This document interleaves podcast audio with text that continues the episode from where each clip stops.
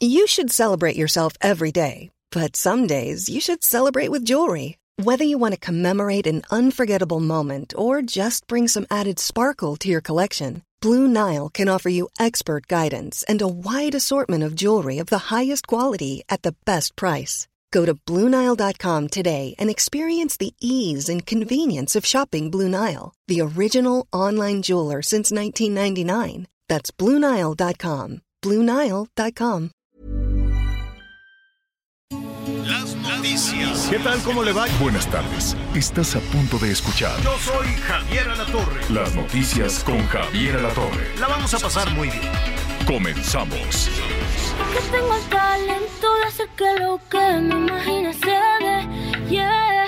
Yo de 10 soy un 100, lo haré demasiado bien pa' que no se olvide. Solo esta noche soy tuya.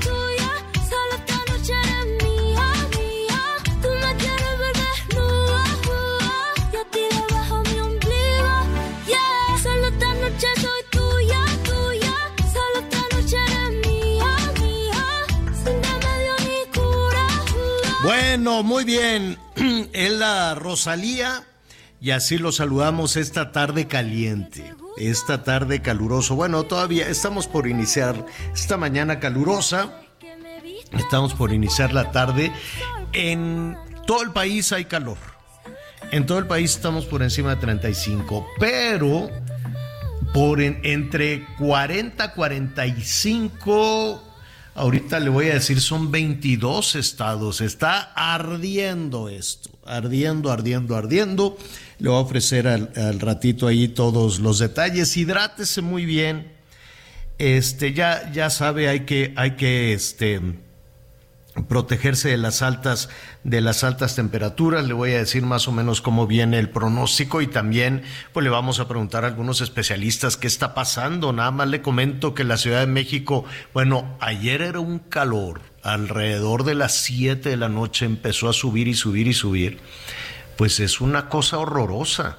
Porque además pues yo yo sé que los recibos de la luz se disparan en el norte, en el sur, sureste del país, ¿no? Entran, quiero suponer que entran unas nuevas tarifas, pero de todas formas con el aire acondicionado no sabe, o se ahoga o paga la luz, que es cara, carísima lo que le sigue. Entonces, este, pero para la Ciudad de México, muchas personas que nos visitan, por ejemplo, del norte o, o del sur sureste, eh, en ocasiones dicen, oye, pues préndete el aire. ¿Cuál aire? no hay aire. Este, dice, ¿cómo no, no, cómo que no tienes aire acondicionado en tu casa? Pues no, porque no se ocupa. O sea, en realidad la temporada de calor no es tan intensa como lo estamos viendo ahora y el calor de la Ciudad de México dura tres semanas, cuando quiera, ¿no? Más o menos, entre abril y las primeras lluvias de mayo. Nada más que no ha llovido y sigue, sube y sube. No sabe entonces qué calor. Vas y compras un ventiladorcito así que nomás no sopla. Pero bueno, vamos a, a revisar al ratito cómo, cómo vamos con todo este, con todo este tema de, del calor. ¿Quién es ese? Es el J Balvin, a ver. No, no era. Ok, eh, ya, ya lo vamos a revisar con algunos especialistas. Antes de avanzar, eh, mire, nada más empezar. Bueno, déjeme saludar a mis compañeros. Miguel Aquino, ¿cómo estás? Hola Javier, ¿cómo estás? Me da mucho gusto saludarte, saludar a todos nuestros amigos. Un abrazo para nuestros amigos también que nos escuchan en la Unión Americana y de quien siempre nos acordamos mucho y nos mandan mensajes. Y pues aquí listos con toda la información. Y sí, desde el sureste del país, en donde acá pues también se nos están pronosticando por ahí algunas eh, zonas y en algún momento del día en donde el termómetro podría llegar hasta los 43 grados centígrados. Aquí Fíjate que el fin de semana llovió mucho, llovió Ajá. bastante en la zona en la zona de Cancún, por ejemplo, tuvimos incluso hasta unas algunas inundaciones, pero eh, después de esa lluvia, la verdad es que dice uno, no, pues va a refrescar. No, señora La Torre, No. la, la humedad hizo Como que esto se sintiera todavía mucho, mucho más caliente, pero aquí, pues sí, tenemos la opción de que la mayoría de las casas pues tienen aquí ya aire acondicionado, pero pues ya te contaré Este, ¿Cómo te llega el recibo? ¿Cómo me llegó la luz? Ay, qué miedo. Yo no tengo aire ya te, y me llegó un recibo. que dar horas extras, señor. abrí el recibo y caí como condorito, pum, ya ahí me quedé tirado. No, dije, no, no me quiero levantar, no me vaya a llegar otro recibo de la luz. ¿Qué cosa? Qué barbaridad. Y eso que uno no tiene aire, tengo todos los focos fundidos porque pues ahora los focos están carísimos y de aquí a que no te aguantas, dices, bueno, pues todavía me quedan dos o tres que jalan. No, hombre, y, y con todo y eso, es una cosa endemoniada. Sí, aquí estoy viendo que Quintana Roo, Yucatán, Campeche, Quintana Roo, Yucatán, Campeche. Ah, bueno, pero también Tabasco, Veracruz, Chiapas, Oaxaca, toda esta zona va, va a estar en los 45, entre 40 y 45. 40-45. Al rato le digo, prácticamente es todo el territorio nacional. Temperaturas de 45, Baja California, Sonora, Chihuahua, algunas zonas de Sinaloa, Coahuila. Saludos en Nuevo León, que también van a tener un calorón. La carne asada, déjela para la noche, muy noche, porque qué bárbaro, qué calor. Oye, pero tampoco tan noche, porque vayan a bajar los osos, como pasó en San ah. Pedro Garza. ya sé, ya sé. Dios santo, qué calor. Bueno, saludos a Luis Potosí, Nayarit, a nuestros amigos que nos sintonizan también allá en Nayarit que este pues sí, Tepic y todo eso van a estar ya por cerca de cerca de los 40. Jalisco y Colima. Bueno, son 22 estados. Anita Lomelí, ¿cómo estás? no está. Pero bueno, en un, en un eh, momentito más vamos a, a, estar ahí con Anita, que estuvo muy movida todo este fin de semana con los temas estos de, de Morena, que ya le estaremos diciendo. Tepic, el Heraldo Radio, 103.3 de la FM, Monterrey, 99.7 de la FM. Qué calorón. Oiga, rápidamente estamos recibiendo algunos mensajes vía WhatsApp. Apúntelo Apúntalo y acompáñenos. Recuerde, déjenos también mensajes de voz 55 1490 4012. 55 1490 4012. Algunos amigos eh, automovilistas eh, de nueva cuenta en la México Toluca. Qué bárbaro, esa tiene bloqueos un día sí y otro también, Miguelón. Un día sí y otro también y ahora pues están protestando unos, unos chatarreros, fíjate, que, los chatarreros son los de los deshuesaderos, ¿no? Como los junkies y estos. Sí, este, correcto, correcto. Los que de repente te reciben ahí también, pues el fierro viejo, en donde puedes ahí a vender las cosas por kilo, o los que andan ahí recogiendo. Sí, sí, sí. Pues que vayan y le, y le protesten a, o sea, ¿por qué tienen que arruinar? Imagínate con este calor, los vehículos, la gente que tiene una cita, que tiene que llegar a la Ciudad de México, o a Toluca, o a donde tú quieras y mandes, los bloquearon desde la, pues apenas de las 7 de la mañana en Temuaya. Entonces quieren que les regresen, que, que, pues que la policía se ponga a trabajar eh, dice aquí es el gremio de chatarreros. Denuncian que desaparecieron cuatro de sus compañeros en Zacatecas. Bueno, este, y lo que nos dicen nuestros amigos del Estado de México es, ¿y por qué no protestan en Zacatecas o en la ciudad de ¿Quién? Es que no sé quiénes son los encargados de seguridad en este país. Podrían ir a protestar, no me los imagino protestando en el ejército, no sé dónde despacha la Rosa Isela, honestamente. Constituyentes. Ah, pues que vayan a constituyentes, este, porque muchos de nuestros amigos de diferentes estados del centro del país dicen, pues entendemos la este, desesperación de la familia que les desaparecieron a sus compañeros en Zacatecas, pero este pues imagínate con este calor los carros se revientan. Los carros se revientan, los tienen ahí. Y en el Estado de México, que ya es tierra de nadie, pues porque ya, o sea, con este cambio de gobierno, ¿quién, quién va a querer tomar una decisión? ¿Delfina o Alfredo? ¿O ninguno de los dos? a estas alturas del partido, ¿quién va a querer ir a solucionar un tema de Zacatecas en donde le hacen un llamado al gobierno federal? ¿Y quién del gobierno federal se va a dar por, por, este, por enterado? ¿Quién que no esté en la sacapela de las elecciones va a querer escuchar a estas 300 personas que quieren buscar a sus del gremio de chatarra que desaparecieron en Zacatecas y que bloquean el Estado de México. Pues quedó muy bonita la cosa, porque Zacatecas dice, pues a mí ni me digan porque yo estoy muy lejos y aquí nadie me vino a bloquear, a bloquear nada. El gobierno del Estado de México dicen, pues yo ya perdí, ya yo ya para qué meto las manos. Y la Delfina y su gente dice, pues yo todavía ni, ni he nombrado al que va a ir ahí a, agarrar a la gente. Y la Policía Federal, digo, no, ¿cómo se llama? La Guardia Nacional, pues andan también viendo quién manda, quién sí, quién no. Y el ejército anda en otra cosa, construyendo cosas. Y, y la Ciudad de México y el gobierno federal pues andan en, en las elecciones. Entonces, ¿quién va a atender eso? Me temo que nadie.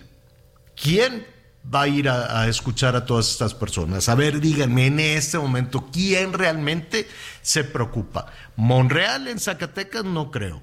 Alfredo del Mazo dice, yo estoy haciendo las maletas. Delfina dice, pues yo ahorita, como acabo de hacer la campaña, pues no, yo no. La Rosa Isela anda eh, buscando a ver dónde pinta una barda. El ejército anda construyendo cosas. ¿Quién les va a hacer caso? ¿Quién? Nadie. Nadie les va a hacer el menor de los casos. Y mientras, pues se va a provocar ahí un caos que Dios te guarde. Ya te escuché, Anita Lomelí, ¿cómo estás? Muy bien, Javier, eh, pasada a derretirme en unos cuantos momentos, pero este, pues bien y de buenas, ¿no? Iniciando esta semana con pues con mucha información, como ya, ya los escuchaba hace un momento, uh -huh. Miguelito, buen, buen inicio de semana para todos. Este, y pues es una tristeza, Javier, que pues quienes se van a ocupar de, de, toda esta problemática que estás mencionando, pues van a ser los aspirantes eh, pues a la presidencia, ¿no? Porque uh -huh. pues todos estos temas pues son muy, muy importantes, sin duda, y rentables en campaña. Uh -huh. Este, eh, entonces, bueno, es, tenemos que, que ser pues muy listos y muy objetivos, pues para no dejar de ver lo importante, ¿no? Por lo urgente que pueda ser saber quién puede ser el presidente o la presidenta. Sí, eso de, ya de se este va país, a saber en septiembre, ¿no? ¿no? Ya exacto, en, en, septiembre, exacto. entonces de aquí a septiembre, pues vamos a ver cómo está el concurso, los premios, las catafixias, todo lo, todo lo que se va ahí a, a ofrecer. Tienes toda la razón, Anita. Y fíjate que reflexionando el fin de semana, me queda muy claro que Morena es el principal partido político, que Morena ha logrado mover la maquinaria, ha logrado mover sus piezas, logrado, este, ¿cómo se llama?, capturar la atención en el, en el proceso de, de, de, para quién va a ser el, el nuevo presidente. La oposición, pues, quedó muy desdibujada, ¿no? Con esto se les dio, se dio una adelantada, se adelantó enormemente Morena, ya a partir de hoy creo que ya están en campaña. Pues ya mira, tienen que viajar a, a, todos lados. A creo, partir del lunes perdón, que entra. En campaña empiezan a recorrer el país oficialmente el este, lunes. Ah, tienen los, esta semana para renunciar y. y, y Exactamente, eso. para renunciar y cuando renuncien, cada quien uh -huh. va a sugerir las dos casas encuestadoras que piensa que pueden participar en uh -huh. el proceso, este que por tómbola, ¿no? Cada uh -huh. son, a ver, son cuatro de Morena y dos, eh, uno verde y uno del PT aspirantes. Entonces, cada quien da. No, pero dos... Verde y PT, pues es, están ahí en, en, la oportunidad de mantenerse en el candelero, nada más, pero no, no, no creo que tengan mayor posibilidad en, en, en la encuesta, pero quieren llevarse un premio de consolación, ¿no? Se quieren pero, llevar. No, y un... entregarán sus dos sugerencias de casas encuestadoras. De casas encuestadoras. Ah, ok. Para, para que participen en el proceso, que por tómbola se, se elegirán a cuatro. ¿No? Y harán una encuesta espejo a partir de la de, de Morena. Una encuesta espejo, déjeme decirle, o sea, los que van a ser la, encuesta son allí los de Morena. Tienen un, le dicen comité de encuestas. Entonces ellos van a hacer ahí su, su, su encuesta.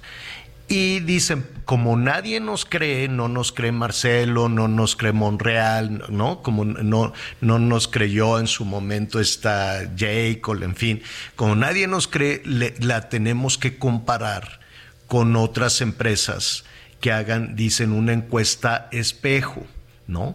Pero ellos también, es decir, estas empresas no, lo, no pueden hacer público su trabajo estas empresas se lo tienen que entregar a Morena y Morena decidir cuál de esas encuestas dan a conocer, porque pues qué tal que no es favorable a quien Morena considere que pueda ser su candidato o candidata.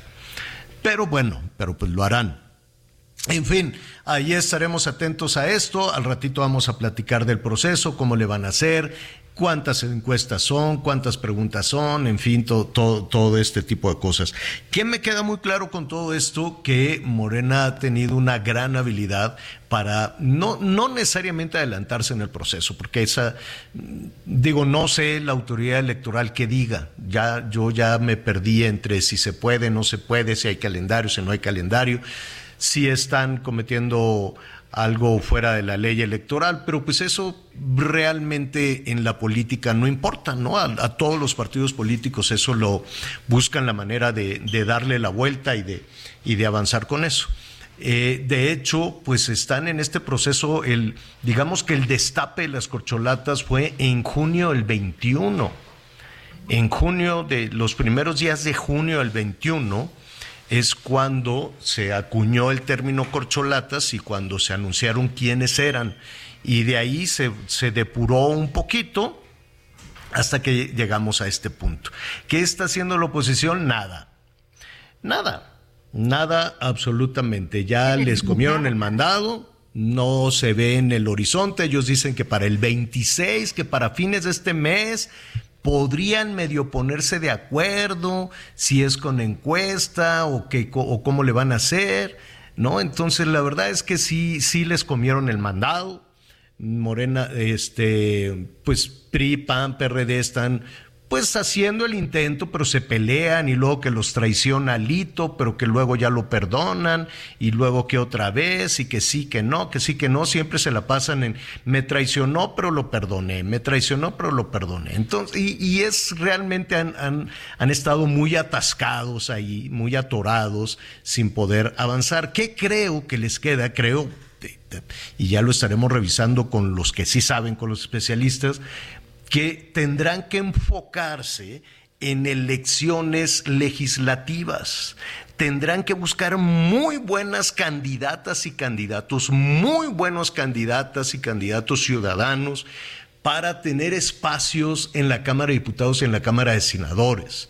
Nuestro país hace ese voto diferenciado. Dice, bueno, pues para presidencia voto por este y para diputados senadores voto por este y para presidenta o presidente municipal voto por este. Creo que lo único que le queda a la oposición es aplicarse para tener muy buenas candidatas a presidencias municipales, muy buenos candidatas y candidatos a la Cámara de Diputados y a la Cámara de Senadores y tener un contrapeso sí o sí, cualquier democracia, cualquier, en la vida política nacional, se requieren contrapesos. Entonces queda muy claro el jalón potente que dio eh, Morena, que es un partido político de mayor peso en este país.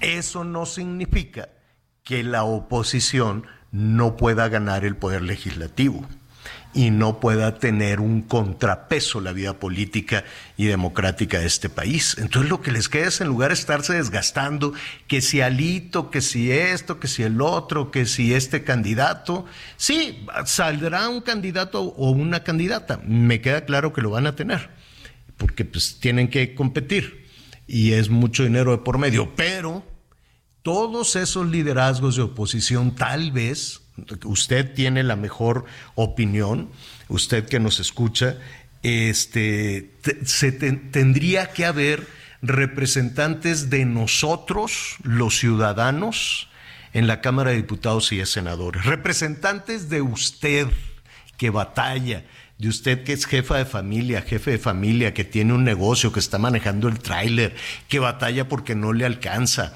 que batalla con la inseguridad, que batalla porque no hay medicinas, que batalla porque no le pudo dar educación a sus hijos. Alguien nos tiene que escuchar. Alguien nos tiene que representar a nosotros, no a los partidos políticos, no a los gobernadores, no al gobierno federal, no a la presidente o presidenta de la República, sino a nosotros.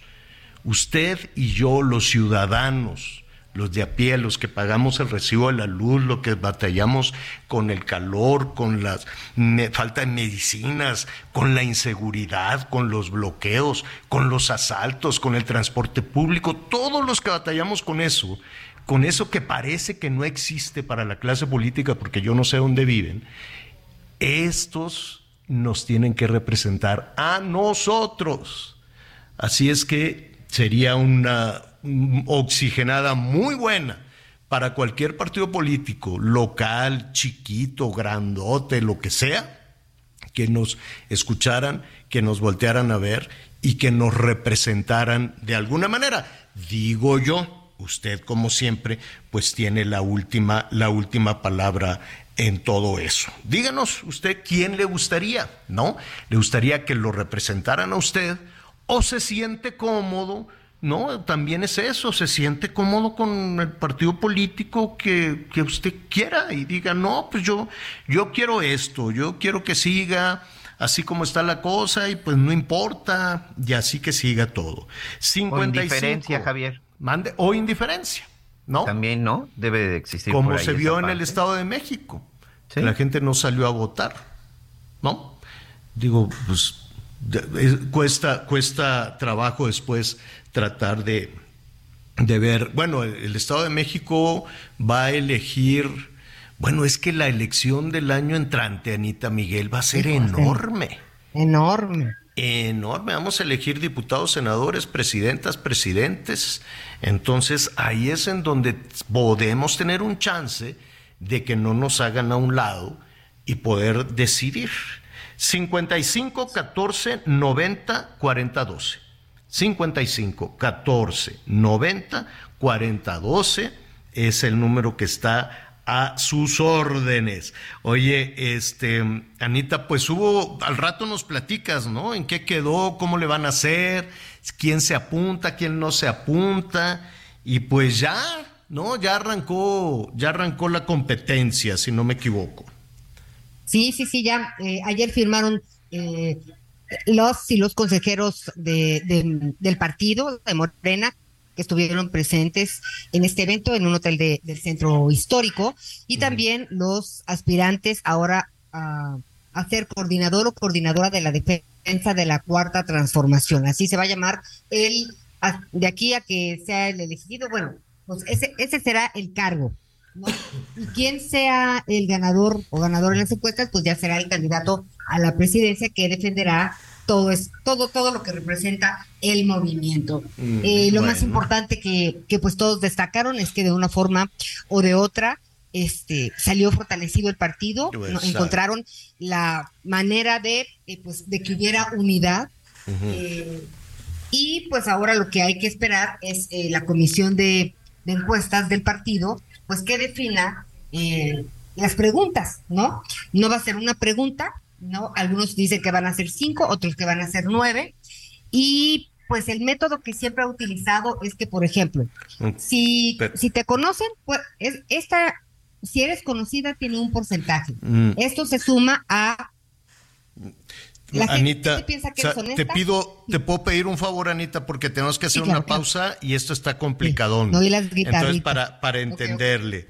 Entonces, mira, este, denos su punto de vista. Ahorita le vamos a decir cómo le van a hacer, cómo se pusieron de acuerdo, quién está de acuerdo, quién no. Son preguntas, no preguntas.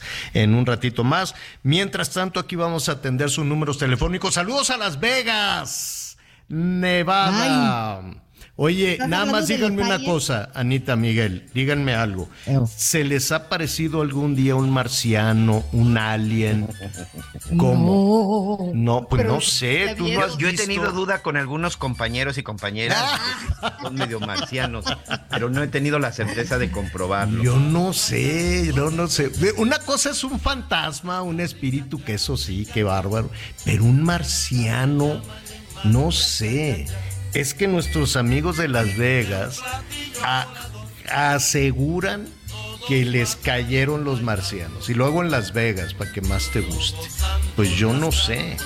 No le haga mucho caso un video que se hizo viral, que parece un marciano que parece que, que le ganaron las ganas de ir al baño, pero no. No, ese chocaron. no. No, ese no. Vamos a hacer la pausa y hablamos de los marcianos también. Conéctate con Javier a través de Twitter, arroba javier-alatón. Sigue con nosotros.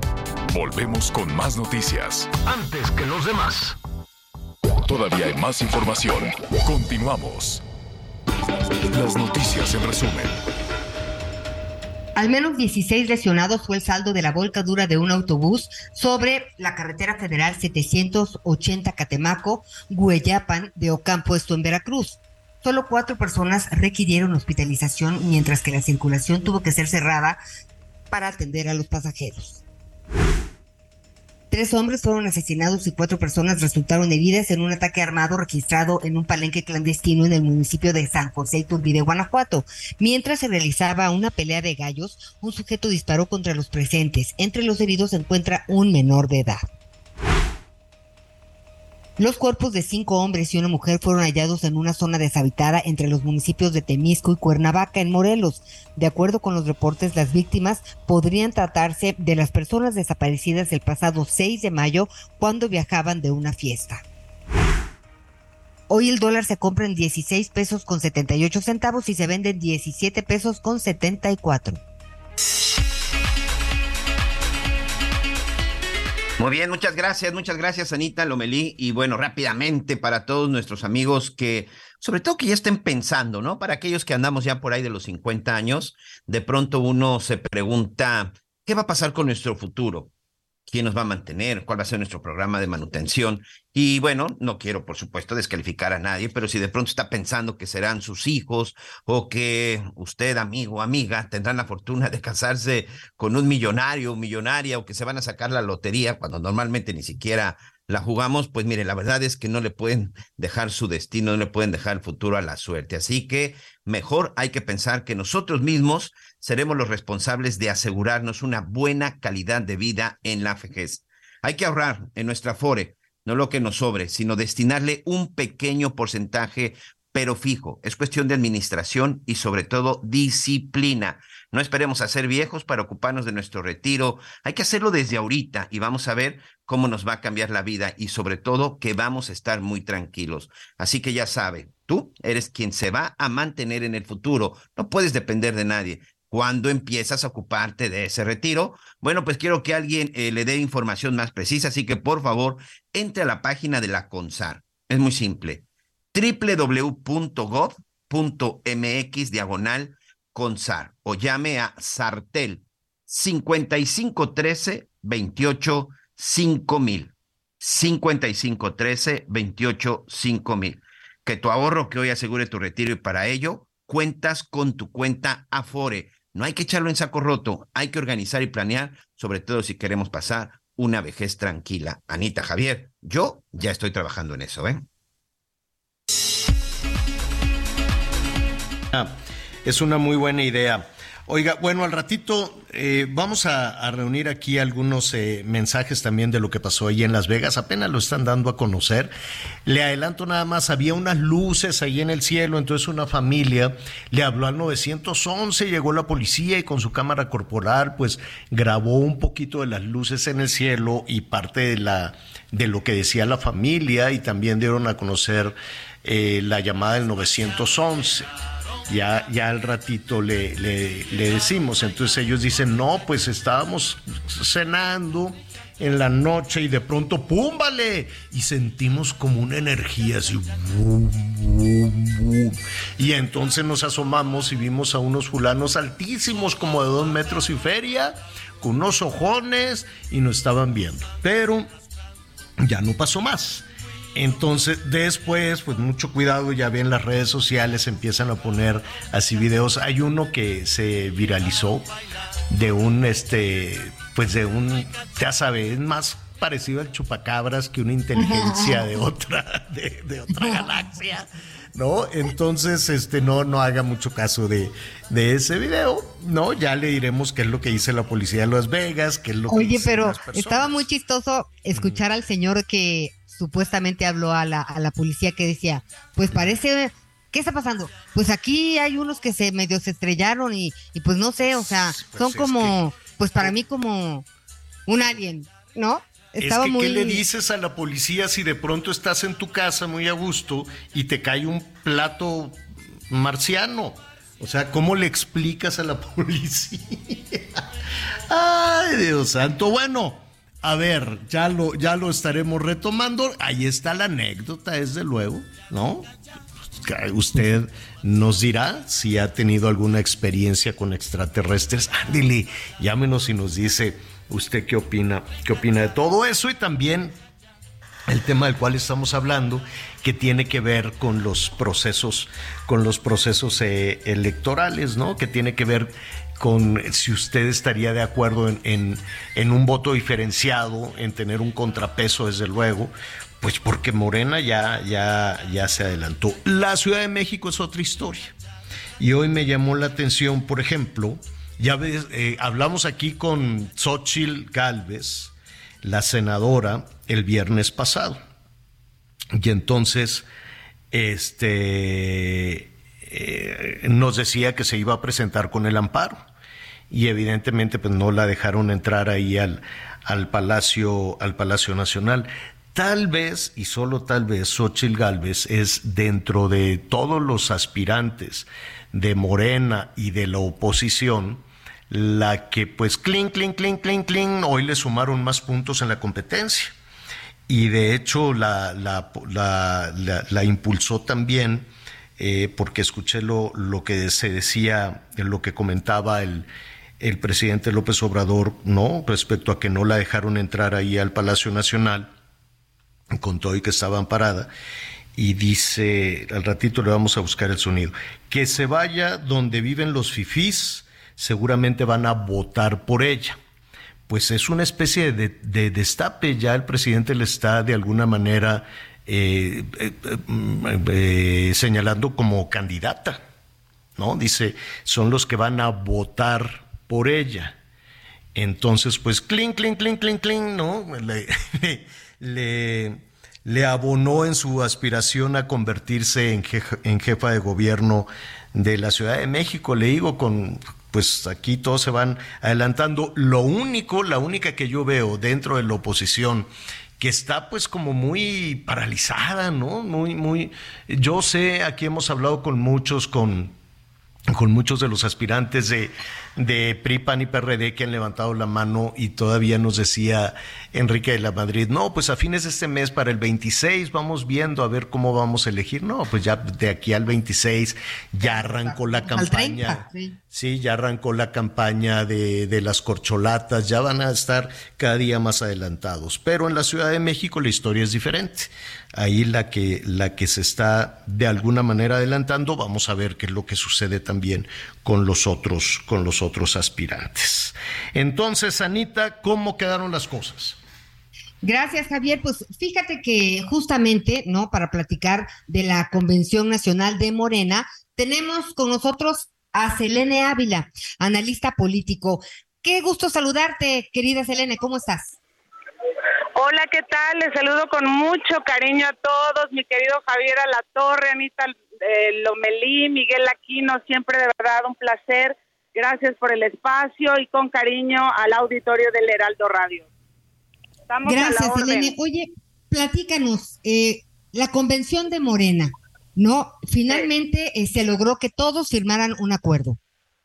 Así es, es correcto. Mira, yo creo que es algo muy importante decir que se manda una señal de unidad en este consejo donde todos eh, quienes aspiran a suceder al presidente de la República en efecto firman ese acuerdo, que tiene avances muy importantes. Yo diría que uno de los sustanciales y que obviamente contribuye a la equidad del proceso interno de la contienda es que todos renuncien a su cargo. Recordarán ustedes que el primero en anunciar su renuncia fue el todavía canciller Marcelo Ebrard, que en unas horas estará con el presidente de la República en el Palacio Nacional para formalizarlo. Entonces, el hecho de desprenderte del cargo ya empieza a poner la cancha más pareja, porque había habido señalamientos de que había inequidades en la contienda. Y me parece que todo proceso electoral, ya sea de democracia interna de un partido o externo, tiene que estar dotado de componentes muy importantes, la legalidad, pero también la legitimidad. Otra cosa muy importante que yo destacaría de este acuerdo al que se llega ayer es que fue terzo, no hubo sainetes, no hubo insultos, se convocó, se conminó la unidad. Es importante que en esta encuesta que se va a realizar no solamente participa el Consejo ni la Comisión eh, Nacional de Elecciones ni de encuestas, cada uno de los aspirantes, que van a ser cuatro de parte de Morena, ya sabemos quiénes, y de parte de los partidos aliados van a ser dos, ya sabemos quiénes, van a proponer cada uno o cada una, en su caso, dos encuestadoras independientes, que no sean, ojo, y esto es muy importante, las que estuvieron involucradas en procesos electorales pasados y que demostraron pues que fallaron Mira, para no dedicársela a nadie, había una encuestadora que le daba 20 puntos a cierta cantidad, a cierta candidata y ganó con 8. No, y, finalmente sí ganó, pero entre 8 y 20. Sí, y eran las 6 de la tarde del día de la votación. Así es, es correcto, es correcto. Entonces, para sí, para prevenir esto es que eh, las, las aspirantes, los aspirantes van a aparte de, la de la encuesta interna que realiza el partido, van a proponer a dos eh, casas encuestadoras que te digo tienen que tener esta salvedad. Serían 12 las propuestas, se someten a sorteo para de ahí sacar cuatro. Me parece que esto le da legitimidad al proceso, me parece que estás mandando una señal de unidad. Ya los plazos, bueno, pues los vamos conociendo a partir del 12 pues comienza este registro y hasta el día de 16 eh, para quienes aspiren a suceder al presidente Andrés Manuel López Obrador. Luego dentro de los acuerdos está pactado también un calendario que tiene que ver con los recorridos y que tiene que ver pues con distintas actividades que tendrán que realizar. Algo muy importante que yo quiero destacar, fíjate, decía el, el todavía canciller Marcelo Ebrard que una de las propuestas que él tenía para financiar pues este proceso interno para cada una de las llamadas corcholatas podría ser que se pusiera con dinero prerrogativas del partido político un techo presupuestario para cada corcholata.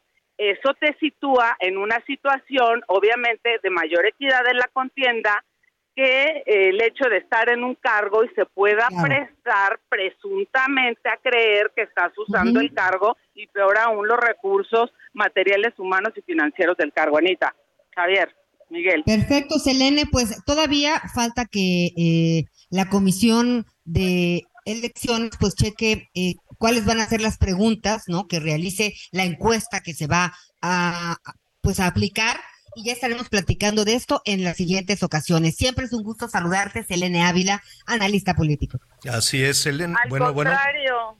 Sí, Javier, te escucho con gran sí, alegría. Perdón. ¿Cómo estás, Selene? Oye, es que me quedé pensando, entonces, ¿de dónde van a sacar el dinero para esta etapa de campaña? Ya la semana que entra arrancan la, sus campañas eh, con recorridos, creo que le sugieren no ir a programas, sino pues no sé si van a estar en plazas, en mítines o algo así.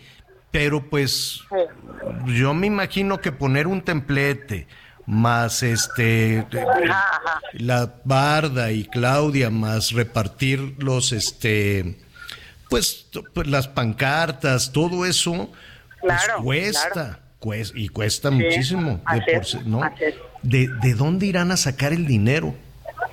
Mira, Javier, como siempre, pues tu agudeza presente con este tipo de preguntas que me haces.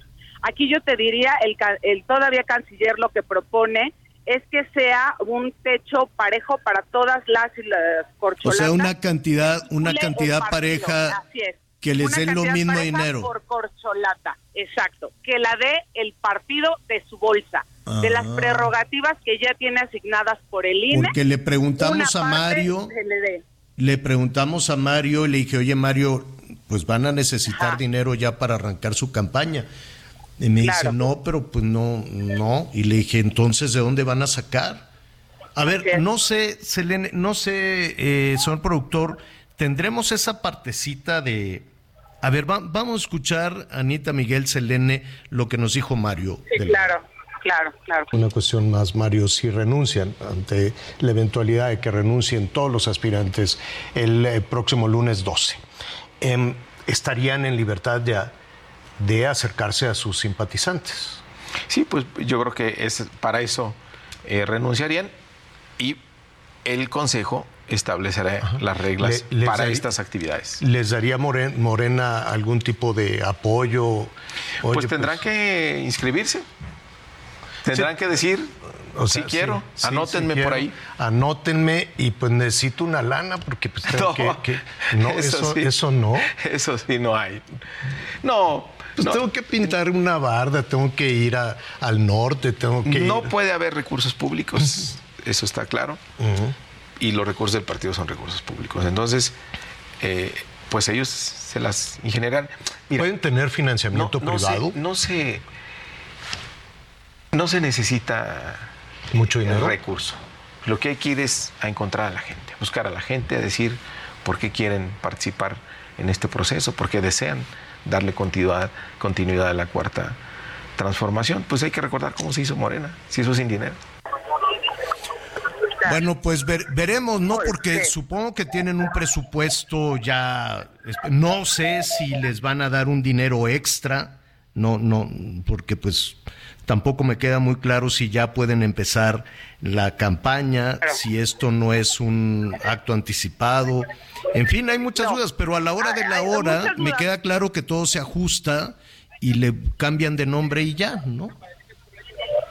Ahora mira, Javier, sí quisiera yo precisar algo. Obviamente yo respeto muchísimo lo que dice el presidente nacional del partido y lo que yo te comparto es que es una propuesta que yo no sé si vaya a transitar o no del todavía canciller Ebrard de que sí se le diera a cada corcholata pues un presupuesto modesto para poder realizar este proceso interno y que estuvieran en igualdad de circunstancias una vez que además no tienen el cargo y obviamente pues el origen de ese Claro. presupuesto pues es la bolsa de las prerrogativas que el INE Así le da al partido, eso por un lado.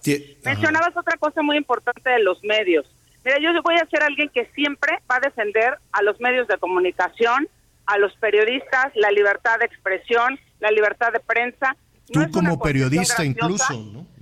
Sí, y una porque soy periodista y dos porque no es una concesión graciosa, sino un derecho humano puesto en la norma fundamental, en la Constitución. Entonces, el acuerdo sí fue, pero el verbo que usan es que evitarían presentarse en medios a los que consideran, de acuerdo a ese acuerdo, perdón que la cacofonía, pues que son reaccionarios, como se les ha llamado, conservadores. Sin embargo, en la redacción del texto, yo no encuentro una prohibición exprofesa. En particular, en mi muy modesta opinión, me parece que tendrían que abrirse a todos los medios y que no hay una prohibición exprofesa. Pero eso pues ya lo decidirá cada corcholata, porque pues yo no estoy en esa circunstancia. Ahora bien, algo muy interesante que me tú tú contemplabas y que lo podemos ver a la luz de los marcos electorales es si esto podría considerarse lo que van a hacer las corcholatas como un acto anticipado de campaña eh, de cara al proceso del 24. No, porque se trata de un, por- un proceso de democracia interna, donde, le- donde hablan hacia adentro, pues. Entonces, ya después, si quieres, nos podemos aventar una plática jurídica ahí muy interesante donde Pues yo- podamos imponer pues eh, los creo- argumentos que yo tengo por los que creo que no sería en este caso algo que violentara alguna de las normas Pues. electorales. Selene, muchísimas gracias. No, Javier, de verdad es un lujo escucharte. Gracias por el espacio. No, Sabes que te admiro y te respeto. Desde hace mucho y perdón que no me vaya a cortar la guillotina, pero quiero decir algo, una anécdota muy personal de ti. Yo era una practicante de ciencias de la comunicación, ni siquiera era contratada por la empresa todavía y llegaba yo a la cabina a grabar y estaba Javier a la torre, referente informativo de este país, y se salía de la cabina y me decía, entra tú primero, niña. Y me daba un lugar y me trataba con cariño y con respeto que no olvidaré jamás, Javier. Mi gratitud. Qué linda eres, Elene. Muchísimas, ya, ya me avergoncé pero te agradezco mucho la, la gente tiene que saber quién es Javier a la Torre más allá del referente informativo. Todo mi cariño, mi respeto a tu labor y a mis compañeros. Gracias por el espacio. Al contrario, Selene, gracias. Bueno, habrá, habrá muchísimas discusiones. Aquí nuestra tarea es poner las cosas sobre la mesa y la mejor opinión las, la tendrá usted. Qué barbaridad, qué cantidad de llamadas tenemos. Entonces, rápidamente, vamos a iniciar esta conversación. Se nos va a cruzar por ahí un, un corte, pero es importante escuchar a Gibran Vázquez. Él es socio consultor de Poligrama y hace unos momentos estábamos hablando precisamente de lo que se viene el año que entra. Claro que estamos hablando de las corcholatas y ya parece que parece que en septiembre se define la elección presidencial, ¿no? Esa esa queda como la percepción que la corcholata que gane en septiembre, pues en automático será el presidente o presidenta de la República. Eso puede pesar en la percepción, pero es una elección enorme. Mire, cheque la oportunidad que tiene, que tenemos todos, porque va a haber elecciones eh, en la jefatura de gobierno, en las alcaldías, pero además vamos a votar por, eh, acá, acá lo tengo completito, mire, eh, vamos a votar por 500 diputados. Entonces ahí vamos a tener el chance de poner un, contrapeso, de poner un equilibrio. 500 diputados, 128 senadores, 9 gobiernos estatales, 31 congresos locales, 1.580 ayuntamientos, más todo lo que cuenta de la Ciudad de México que domina la conversación de la presidencia de la República, claro que domina esa conversación, pero vea usted el tamaño de la elección que, que tenemos. Y por eso, pues es muy importante también lo que vamos a platicar con Gibran. ¿Cómo estás, Gibran? Bienvenido. ¿Qué tal, Javier? Ana María, eh, mucho gusto y a sus órdenes. Oye, este, ¿podemos ya definir la ruta para la Ciudad de México? Sí, pues bueno, prácticamente el domingo pasado se dio el cerrojazo a las elecciones del 2023 con Edoméxico Coahuila con los resultados que ya que ya sabemos, pero prácticamente se dio el banderazo de, salida para estas elecciones que bien comentas que van a ser eh, maratónicas. La cantidad de cargos que se van a elegir el próximo año es impresionante y sobre todo en la Ciudad de México eh, van a ser muchísimos los, los puestos de elección popular que van a estar este, compitiéndose. Eh, adelántanos un poco eh, y cómo podemos eh, tomar la mejor decisión sobre los cargos que, están en juego en la Ciudad de México.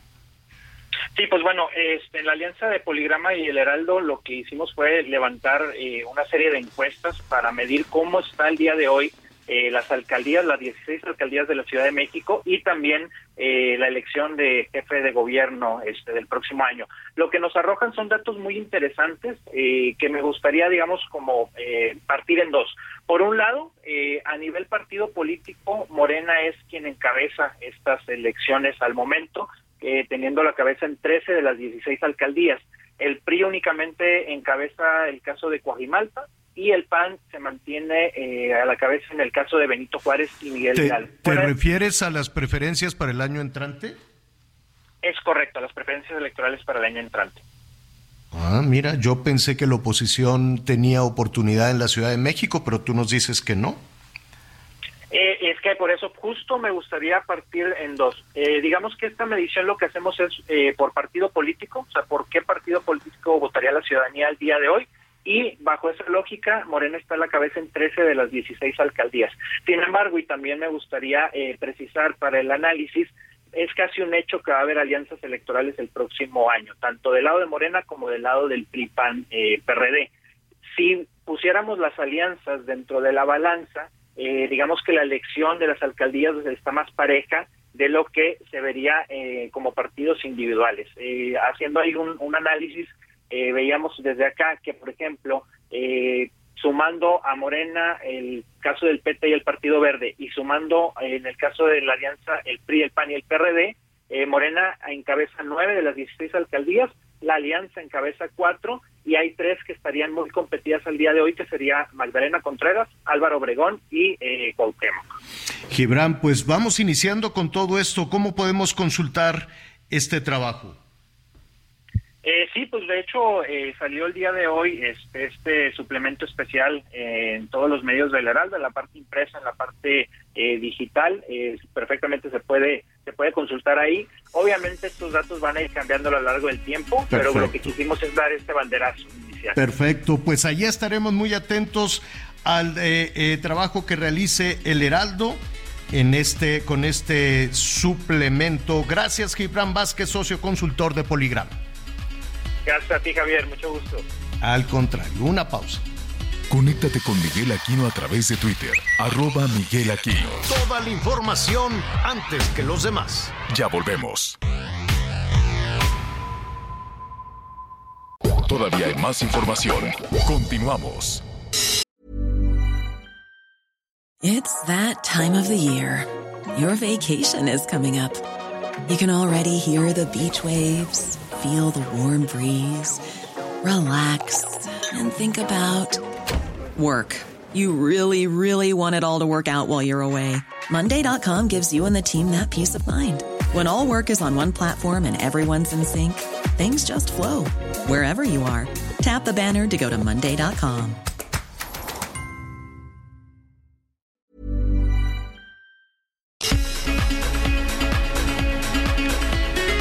Bueno, Eh, a ver, ah, bueno, ok, señor productor. Muy bien, ni modo. Oiga, este, Miguel, ¿cómo vamos con los, con los comentarios? Muy bien, señor. Muchas gracias a todos nuestros amigos por todos sus mensajes. Es una maravilla de persona, Javier La Torre. Gracias por hacerme sentir cerca de mi país.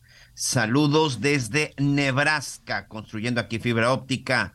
Atentamente, Daniel Alamillo, oriundo de Tlalpan, Ciudad de México. Saludos a todo el equipo en cabina y los que lo hacen posible, ya que los puedo escuchar a la distancia. Feliz inicio de semana. Felicidades, Daniel. Hay cosas más importantes como la inseguridad en el país, la falta de medicamentos en todo el sistema de salud, o casos como la corrupción de Segalmex, Dos Bocas, Tres Maya, o tal vez la controversia del Temec, que tiene que se tiene contra México, o también las ejecuciones contra el pueblo mexicano. Miguel Ramírez, desde el Estado de México. Hablando de extraterrestres, de extraterrestres. Aquí en Ciudad Madero, Tamaulipas, tenemos una base en el mar y platicando con los pescadores, dicen que se ven luces extrañas rumbo alta mar. Damián Ramos, desde la zona de Tampico. Buenas tardes, Javier, y a ti, a todo el grupo del Heraldo. Hace poco empecé a escuchar el Heraldo y ahora, ahora diario los escucho. Es un medio que dice las cosas como son. Saludos desde Mérida, Yucatán. De parte de Enrique, aquí estamos casi a 40 grados. Buenos días al gran equipo de trabajo. Soy Ernesto Covarrubias, señora La Torre. Muchas gracias. Desde mi punto de vista, en el tema de los candidatos de Morena, estamos aceptando y dando credibilidad a sus trampas de campañas anticipadas, ya que al final nosotros aceptamos que los candidatos sean unos tramposos de primera, mientras que la oposición está durmiendo. Por favor, no hagan ruido porque los van a despertar. Mi nombre es Beatriz. Buenas tardes desde Mexicali.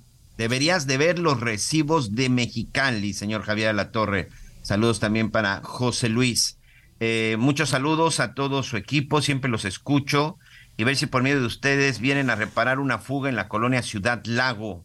Lleva meses y no les importa. Lago Quija, cerca de Avenida Taxímetro. Gracias, gracias también por todos sus mensajes, la señora Beatriz. Y en Puerto de Salina Cruz, Oaxaca, Gilberto Málaga. Javier, saludos desde el calurosísimo puerto de Salina Cruz. Mira, también aquí nos mandan un mensaje, el señor Santos Barrera, desde Nueva Rosita, Coahuila. Dice, aquí ya se sienten 38 grados centígrados, pero como vamos, seguramente vamos a llegar a sentir hasta 50 grados. El señor Santos Barrera. Saludos también para nuestros amigos que nos escuchan en la zona norte del país. Eh, Magnolia Ávila Mendoza, gracias. Los escucho diario. Saludos y bendiciones. Muy buenos y calurosos días. Manda saludos también este, desde la zona de San Luis Potosí, el señor Raúl Hernández. Chequen las temperaturas en Ciudad Valles, también por acá, pues está la zona muy complicada. Y don Damián Ramos, saluda a todo tu equipo desde la calurosa Ciudad Madero, Tamaulipas. Y Ricardo de Mérida, Yucatán. Son muchos mensajes y los vamos a ir, por supuesto, leyendo conforme nos vayamos dando tiempo. Saludos desde Mérida, Yucatán. Nos estamos asando, no perdona el señor Sol. Parte de lo que dicen nuestros amigos, Javier. Sí, hay que tener, eh, hay que tener muchísimo, muchísimo cuidado. El sentido común, pues se dice que hay que estar, eh, ¿cómo se llama? Hidratado.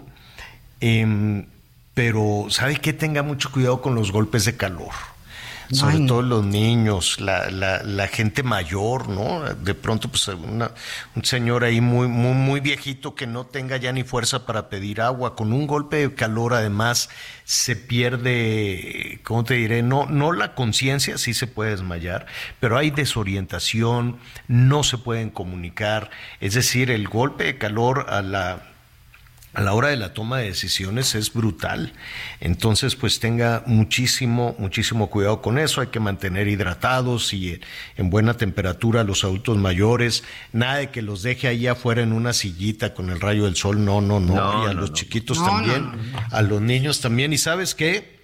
Este, los niños, los adultos mayores, a las mascotas. Sí, no las dejen en la azotea.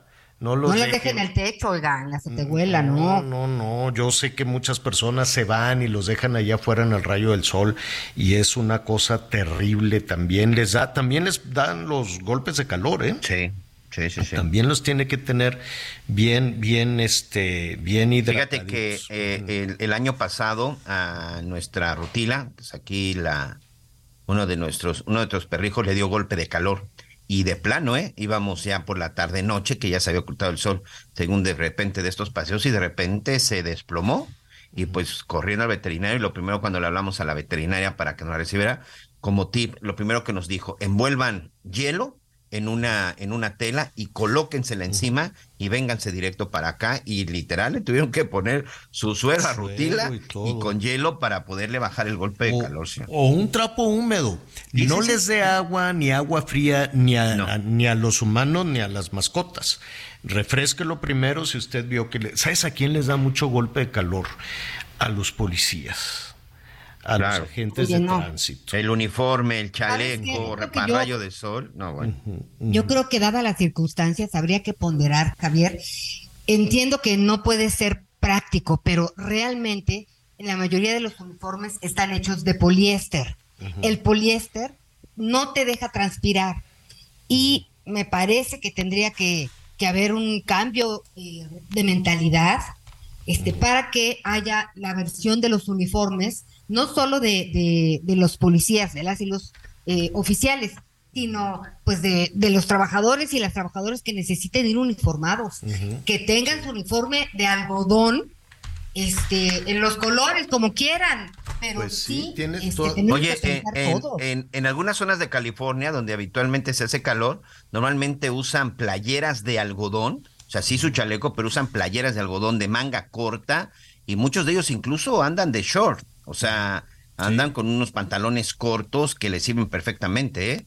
Muchos de estos de los que andan en bicicleta, así andan muchos en la zona de California y en la zona de Florida, nada más como título. También en algunos puertos de, las, de, la, de, México he visto que utilizan shorts o bermudas que son un poquito más largas, pero sí valdría la pena hacer la reflexión y porque pues y la gorra y el no no no no no pobres de veras sí los las y los considero tienes toda la razón. Ahí habrá que ver quién tiene que tomar la decisión, porque si se van a gastar el dinero en, pues en, las campañas y en este tipo de cosas, pues yo creo que van a pasarle charola a todos los estados de Morena. Si no, ¿de dónde va a sacar Morena para financiar los, las campañas que van a arrancar ya formal? No formalmente, le van a decir de otra manera pero digamos que en campaña han estado en los últimos dos años, desde el 21 más o menos, desde, que habíamos, sacamos la cuenta, el anuncio de las corcholatas fue los primeros días de junio, no recuerdo si el día 3 de junio del 2021, hace dos años. Y desde entonces decía, no, pues es que es en mis fines de semana y, cosas por el estilo. Y todos empezaron a, moverse. El último que se sumó fue este Adán Augusto, el secretario de Gobernación. Pero Monreal, Claudia y, y Marcelo, pues sí, si usted quiere en sus fines de semana, pero a ver, por ejemplo, nos dice Mario que no, que no se necesita dinero para hacer campaña. Nos dice Selene, pues que van a pedir una cantidad de dinero parejo, pero ¿cuánto dinero tendría que pedir Morena y pedirlo a quién? Pues no creo que vayan a contratar un crédito o, o cómo o de dónde van a sacar. A ver, imagínese que van a hacer campaña a donde con nuestros amigos de Tampico o que van, el vuelo a Reynosa, han tratado de comprar un vuelo México-Reynosa, de Ciudad de México a Reynosa, o que quieren ir a Hermosillo, o que quieren el México-Tijuana. No me digas que se van a ir por tierra a 45 grados. Y tampoco me imagino que llegan solitos, que llegue así. correcto. Que llegue, ah, pues ya llegó Marcelo, ¿y con quién viene? No, pues viene él solo con una maletita, este, y va a ir a recorrer ¿Con quién? Pues no, se va a subir un Uber y se va a ir a parar a una plaza pública aquí en Tijuana y ya. Mm, no creo. Yo me imagino que hay que movilizar, hay que pagar el templete, hay que pagar el al sonidero, no pum, pum, pum, todo, todo el evento así para que llegue la gente, hay que repartir agua, eh, comida, tortas, gorras para el sol, poner las bardas, poner los, Ayer mismo había muchas mantas para Claudia, para Marcelo, cada uno llegó con su comparsa. Yo sé que tienen muchos seguidores. Claro, hombre, pues sí es el partido más popular. Me queda muy claro que van muchas personas por su voluntad. Pero eso cuesta, hay que contratar eh, por lo menos un camión, varios camiones chiquitos, camiones grandes, boletos de avión, pagar el hotel, pagar la comida, pagar las cocas, pagar el agua pagar pues todo lo que se tenga que pagar. No creo que, que eso se haga sin, sin dinero. La verdad es que no, no, no me queda muy claro. El que sí sabe estos temas es Marco Baños, a quien le agradecemos mucho. Desde la semana pasada, Marco, estábamos ya pendientes de lo que iba a suceder este domingo y este lunes. ¿Qué opinión te merece? Marco Baños, ex consejero del INE y además analista político. ¿Cómo estás, Marco? Javier, muy buenas tardes. Te saludo con afecto a Ana María, por supuesto, y a Miguel y a todo el auditorio con mucho respeto. Bueno, eh, yo creo que lo que ocurrió el día de ayer es eh, otro episodio de lo que bien has narrado, una campaña que lleva eh, dos años de, de ejecución, donde los presidenciales de Morena o las corcholatas, como le dice el presidente, pues han utilizado múltiples pretextos. Sí eh, los, los fines de semana para ir a los actos de proselitismo de las candidaturas que presentó Morena eh, eh, en el 22, en el 23, en la revocación del mandato, en el, en el esquema de difusión de la consulta popular para el tema de los expresidentes. Y bueno, pues han utilizado muchos mecanismos, las pintas en, en las bardas, los espectaculares, los mensajes en las redes sociales, este fin de semana, por ejemplo, se denunció que muchos eh, funcionarios públicos, gobernadores, presidentes municipales, colocaron mensajes en la plataforma de Twitter apoyando a Claudia Sheinbaum y luego los quitaron. Sí, pero eh, eh, como quiera, pues ya hicieron un esquema de promoción en favor de la de las aspiraciones de Claudia Sheinbaum. El INE pues ha dicho que estas cuestiones se tiene que deslindar la la, este, la jefa de gobierno, y que eh, tendría que haber invitado a todas las personas para que no lo vuelvan a hacer. Pero al final de cuentas los efectos son, son muy claros. Eh, la ley es, eh, está vigente, no se modificó la constitución y la legislación electoral secundaria en el sentido de que el proceso electoral en este caso empieza hasta el día máximo 7 de septiembre, como lo hemos mencionado. Y en consecuencia, Javier, las precampañas inician hasta la tercera semana del mes de noviembre. ¿Qué dice la ley? que las precampañas son los espacios en los cuales los partidos políticos, eh, conforme a sus estatutos, eligen a las personas que van a postular a los cargos de elección popular. Dicho de otra manera, pues nadie podría estar haciendo este tipo de actividades fuera de estos plazos, porque la precampaña fue regulada justamente para que los partidos eh, de manera abierta y en el marco de la ley pues eligieran a las personas que postulan a los diversos cargos de elección popular. Pero aquí llevamos dos años y creo que con independencia de lo que dice la norma y de un criterio, eh, yo diría, no nada más obsoleto, sino ya absurdo del Tribunal Electoral, que dijo que, en, fíjate, en 2015 dijo el tribunal que para considerar un acto anticipado de campaña o de precampaña, también tendría que eh, verse la proximidad del proceso electoral. Si está próximo el proceso electoral, pues entonces estaríamos en la eventualidad de actos anticipados de campaña o de precampaña. El problema es que nunca ha dicho el tribunal qué entiendes por proximidad del proceso electoral, si esto es un día antes, una semana antes, un mes antes, un año antes, eso no lo ha aclarado nunca el tribunal.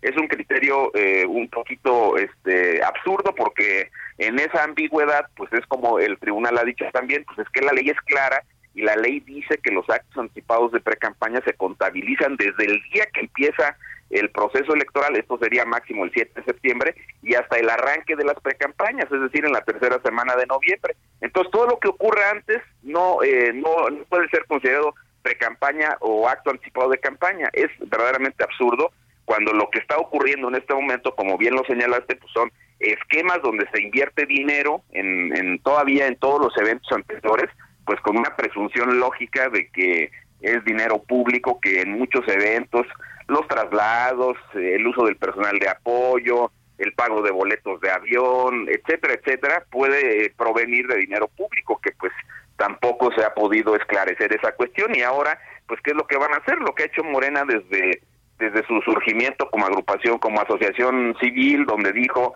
que eran las personas este, simpatizantes las que aportaban ciertas cantidades, pues ahora serán los militantes de Morena los que les eh, los que supuestamente les pondrán dinero.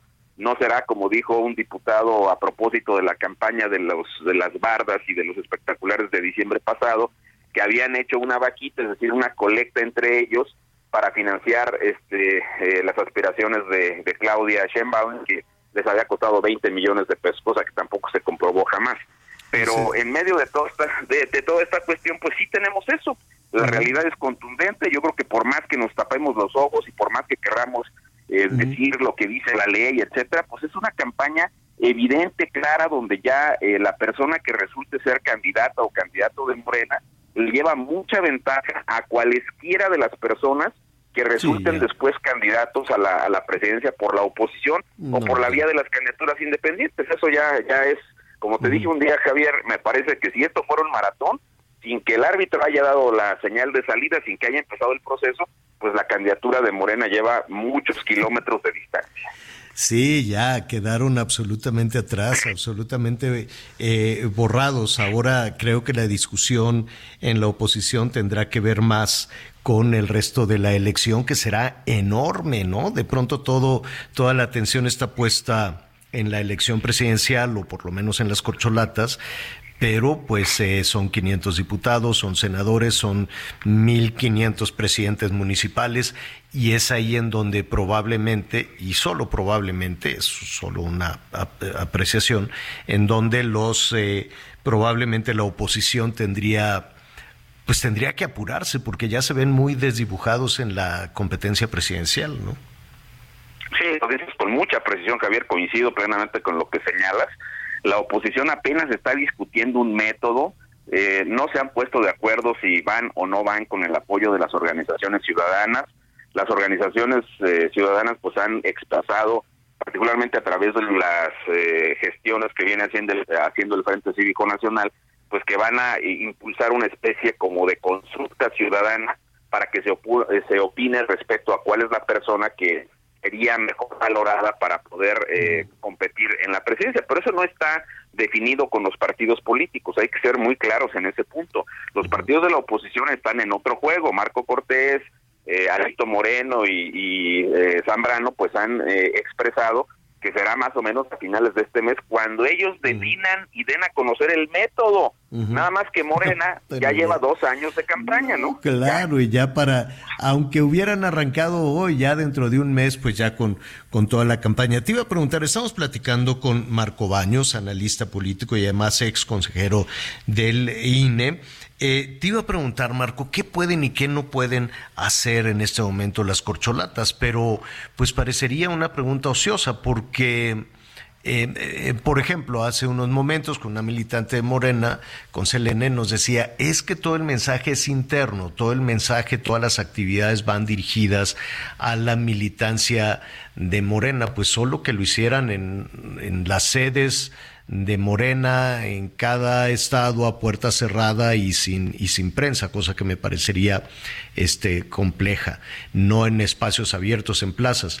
Eh, es decir, parece que no nada más Morena, todos los partidos políticos, si le cambian el nombre del evento, ya con eso salvan las disposiciones de la ley electoral, ¿no?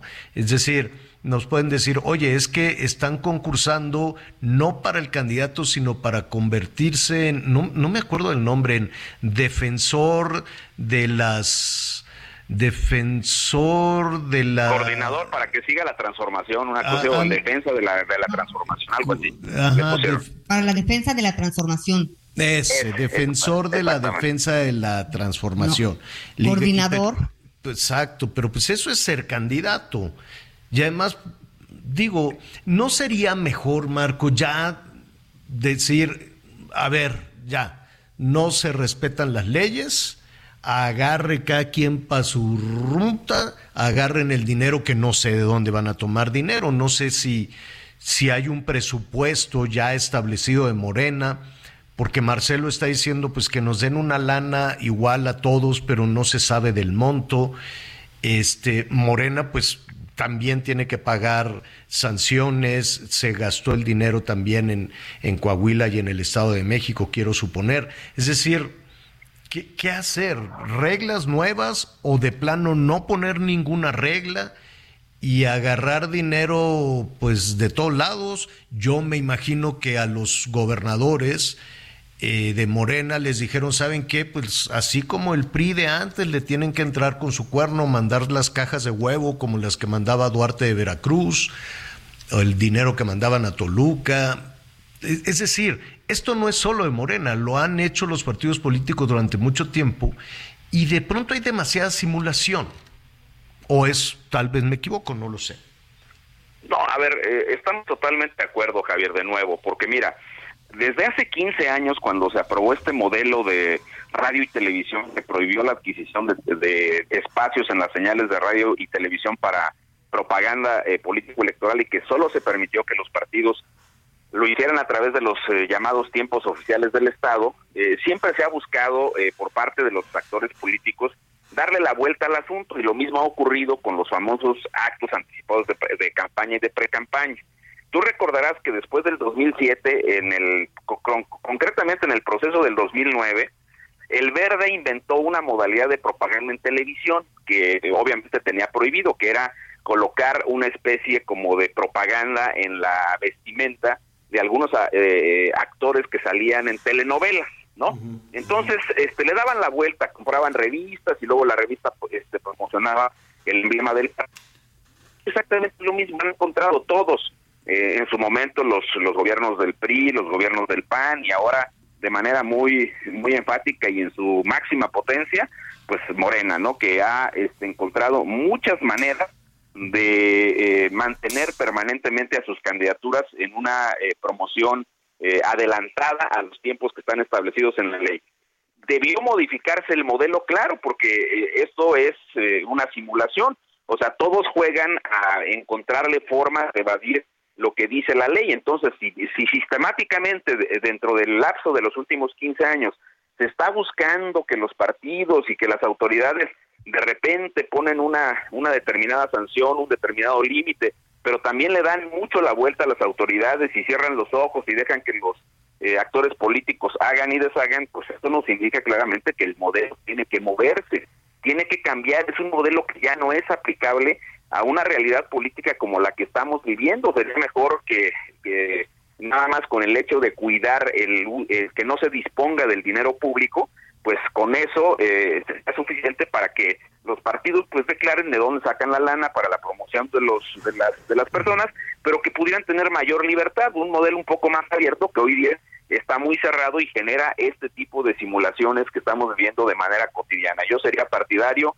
lo he comentado contigo y en otros eh, momentos, este eh, que el modelo debió eh, abrirse, debió modificarse, pero sabemos bien que la reforma constitucional no pasó y que el plan B pues se encuentra completamente suspendido. Entonces, no hay manera este eh, ahorita de que el modelo se cambie porque además el proceso ya va a empezar, estamos prácticamente ya en el en, el ya empezó, ya en, los hechos ya empezó, ¿no? algunos algunos están más retrasadones.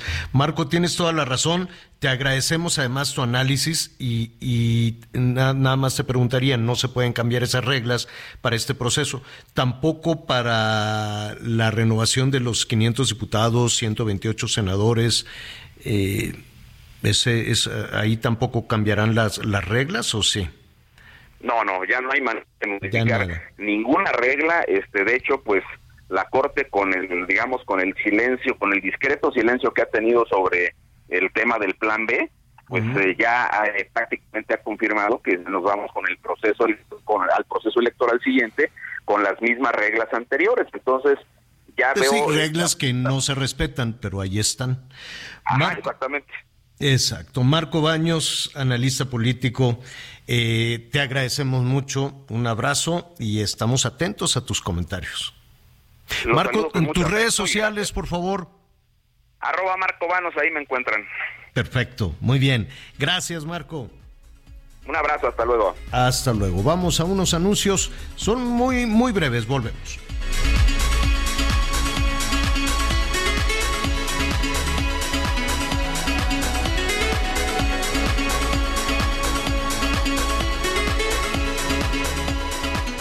Conéctate con Ana María a través de Twitter, arroba Anita Lomelí. Sigue con nosotros. Volvemos con más noticias. Antes que los demás. Todavía hay más información. Continuamos. Toma un minuto y piensa en tu momento favorito. El nacimiento de tu primer hijo o su primer cumpleaños. Ahora piensa en las empresas y en los empleos que hay detrás. El de Ana que trabaja en la empresa donde hacen los biberones. El de Carlos que hace los pasteles. Empresarios y colaboradores trabajamos para que a todos nos vaya mejor. CIRT, Radio y Televisión Mexicanas. Voz de las empresas. Consejo de la Comunicación. Un homicida fue sentenciado a más de 100 años de cárcel por cuatro asesinatos y posesión de drogas en Nuevo León. Se trata de Luis Antonio N. de 22 años, quien pues mató en distintos lugares a cuatro personas entre marzo y abril de 2021. Esto fue en Cadereytas, Ciénegas de Flores y Apodaca. Y con esto nos vamos a un recorrido juntos por el país. La senadora por el Partido Acción Nacional, Xochil Gálvez, acudió esta mañana a Palacio Nacional para exigir su derecho de réplica en la mañanera del presidente Andrés Manuel López Obrador por los señalamientos que hizo en relación a que quería quitar los apoyos a adultos mayores. La senadora caminó hacia las puertas de Palacio Nacional en medio de gritos de personas que la denostaban y la insultaban. Sin embargo, no logró entrar al recinto para ejercer su derecho. En respuesta a la solicitud de la senadora, el presidente aseguró que no se le permitirá la entrada, señalando que lo que busca es propaganda y publicidad porque está buscando ser jefa de gobierno. Informó Ángel Villegas luego del retiro del monumento 5J o 5 de junio que fue colocado en la Plaza Imelda Virgen o Plaza de Armas por diversos colectivos en Guadalajara y que retiró posteriormente, según lo confirmó el propio gobernador Enrique Alfaro Ramírez, en coordinación con el presidente municipal de Guadalajara, Pablo Lemus Navarro, la Comisión Estatal de Derechos Humanos señala que esta controversia debería de dirimirse ante un juez y que no se estaría vulnerando ningún derecho, según la Comisión Estatal de Derechos Humanos. Hasta estos momentos no se ha presentado ninguna queja por este retiro. El antimonumento pretende recordar la represión que se dio el 5 de junio del 2020 a jóvenes que participaban en marchas para exigir justicia ante la muerte de Giovanni López, un joven que murió violentamente a manos de policías de Ixlahuacán de los Membrillos, presuntamente por no portar cubrebocas. Esa es la información desde Guadalajara, Mayeli Mariscal, Heraldo Radio.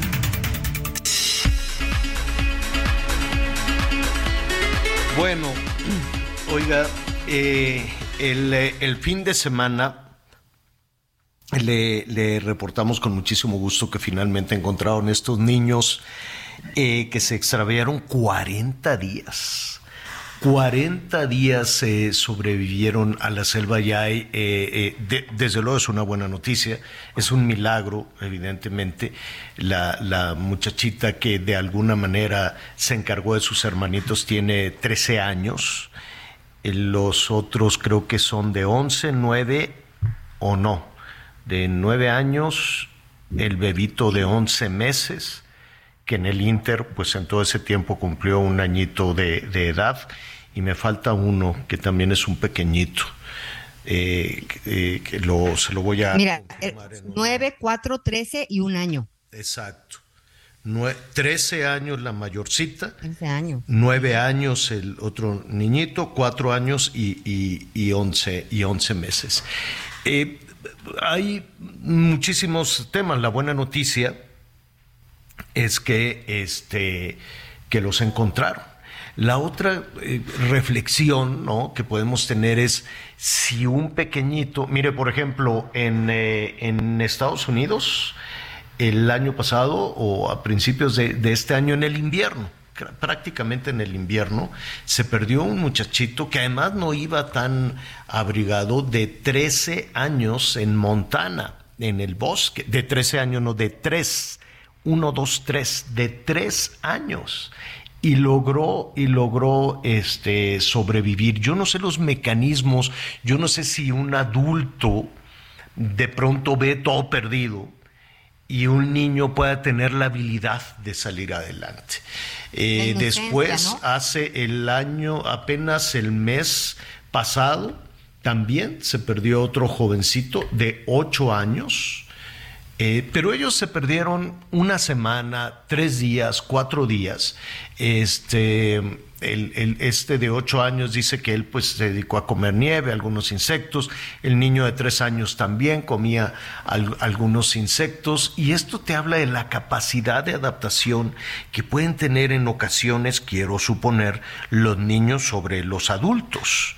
En Quintana Roo, Miguel, creo que la dejaron ahí como de Blancanieves a una jovencita, una casi niña, en la selva. 13 años. Sí, de, de, la misma edad de esta niña que se perdió en, en, en Colombia, pero esto creo que la dejaron deliberadamente ahí.